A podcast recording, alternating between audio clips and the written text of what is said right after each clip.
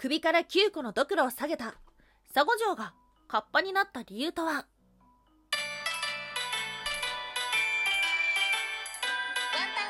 妖怪について知りたい。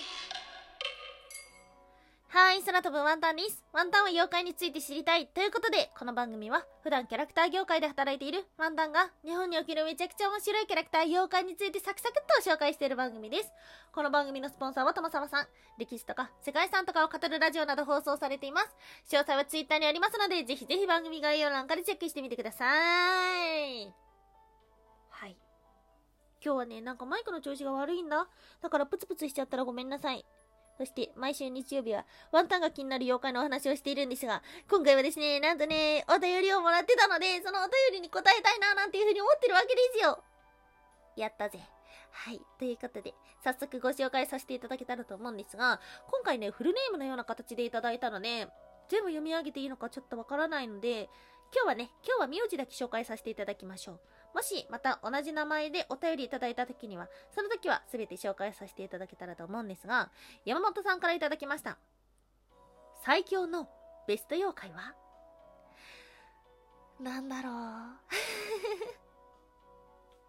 これってさ、いろいろあってさ、ワンタンなりのベスト妖怪の話をしていいのか、妖怪界のベスト妖怪の話なのかっていうふうに思ったんですが、まだワンタンはね、妖怪界のベスト妖怪は決められないなーっていうふうに思ってしまったわけですよ。なので今日はワンタンの中のベスト妖怪の話をね、させていただけたらと思うんですが、その中には妖怪界最強クラスのあの妖怪も登場します。はい。ワンタンがこういう活動を始めていて、よく聞かれることなんですよね。で、結局何の妖怪が好きなの？みたいなことを言われます。好きって言われたらちょっと決められないんですけども、ワンタンがこの妖怪の番組を始めるきっかけになった妖怪がいます。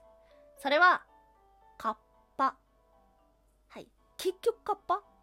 結局カッパだよ。うん。日本の妖怪って実はすごく少ないんですね。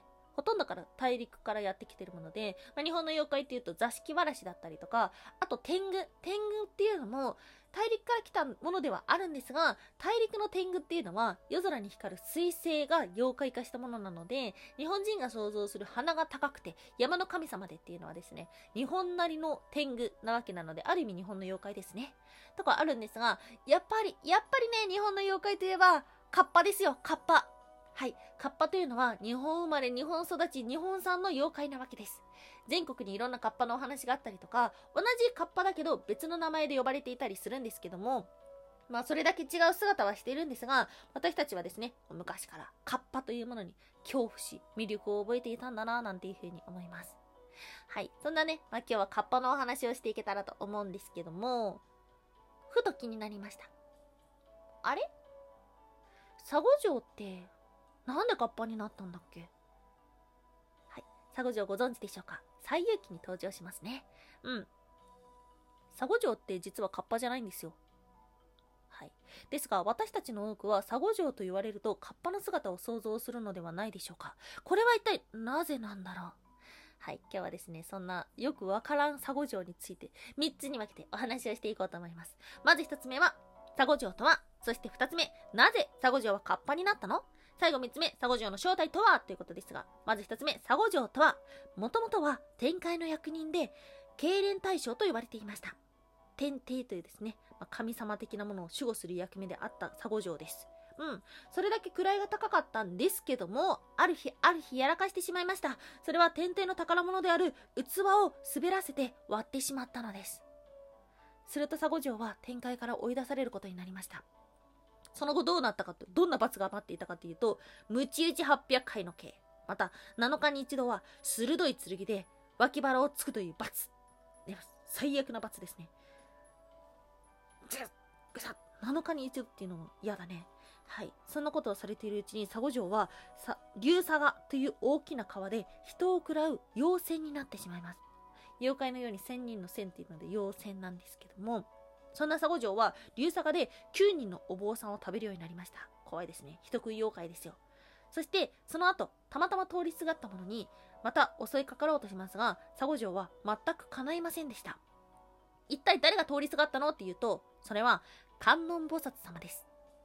全く歯が立たず、そして佐護城はやがて、すいません、実は自分はここで悪さをしていてお坊さんを食べてしまいましたみたいな感じのことを言います。すると菩薩様は、佐護城に対して、あることを言いました。はい。まあ、いくつかあったと思うんですけど、3つ紹介させていただきましょう。それは、佐護城という名前を与えた。そして、次に来たお坊さんの弟子になるように言った。そして、9人のお坊さん、自分が食らったお坊さんのドクロを身につけるように言った。ということなんです。で、まあそっからですね、まあなんやかんや、あなんやかんやのなんやかんや、まあいろんなことがなんやかんやあって、そして佐護城は結局誰の弟子になったのっていうと、それは三蔵法師様だったんです。はい、西遊記の話ですね。うん。まあちなみに、ちなみになんですが、まあ、ちょっとブラックなお話をすると、佐護城が結局首から下げることになった9つのドクロなんですが、それはですね、すべて三蔵法師様の前世だったらしい。ね。まあもしかしたら、あの、かなり古い、古い歴史の中のループ作品ってやつですね。ループ作品として、三蔵法師様は何度も何度も佐護城に食らって、バッドエンドを繰り返していたわけですよ。じゃあ10回目、なぜ、なぜ佐護城は三蔵法師様の弟子になったのかというと、10回目は様子が違いました。あるものと一緒にいたんです。それが、妖怪界最強の孫悟空。はい。10回目は孫悟空を連れていたので、佐護城は孫悟空にはかなわず、そして三蔵法師様の弟子になったっていうことなんですね。うん。最強妖怪。妖怪界最強っていうとですね、まあ、やはり出てくるのは孫悟空の話が多いかなっていうふうに思います。めっちゃ強いみたいですね。もうチート級らしいですね。まあ、孫悟空の話は10月の頭の放送でもさせていただいてるので、もしよろしければ合わせて聞いていただけたらと思うんですけども。まあ、そんな、そんなですね、もともと、あの、役人になった佐護城。で、川にいる妖精の佐護城なんですけども、一体なんでカッパになっちゃったのってことですよ。はい、今日の二つ目。なぜ佐護城はカッパになったの？ということです。先ほどお話をしたように、カッパというのは日本の妖怪なので、佐護城がカッパ化したのは日本なんです。昭和7年3月に発行された孫悟空の中に、カッパの化け物佐護城っていうものがあって、それが最初に佐護城イコールカッパに位置づけたものとされています。これね、理由は結構シンプルなんですよ。私たち日本人の感覚の中で、川にいる人を食らう化け物、川の化け物、カッパということでですね、日本にやってくるときに、佐護城はカッパになっちゃったということなんです。はい。じゃあ、じゃあ、じゃあ、じゃあ、結局、なに、なに、他は海外では佐護城は何者だと言われてるのっていうことですよ。はい、今日の最後3つ目。佐護城の正体は、はい。孫悟空というと、岩から生まれた猿。で、著八海っていうと、豚から生まれた豚。まあ、これ厳密、厳密に言うとですね、中国語のイノシシが豚と知らずに、日本ではイノシシになったので、まあ、著八海っていうとね、まあ、イノシシのイメージの方が強いかもしれないんですけども、サゴジョウって何？カッパじゃないの？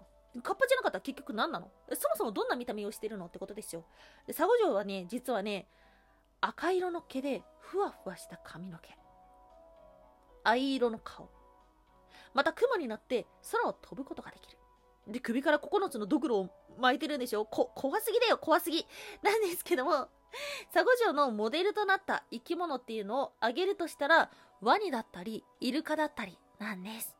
はい。なので、まあ、海とか水回りの妖怪っていうことには変わりはないんですけども、実はね、サゴ城ってね、ワニなんだっていうふうに思う方が、まあ、世界的にはしっくりくるようなものかもしれません。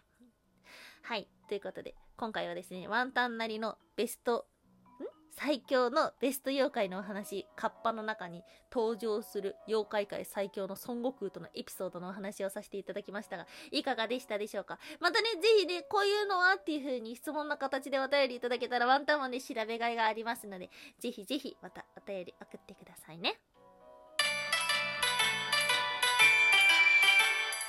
ワンタンは妖怪について知りたい。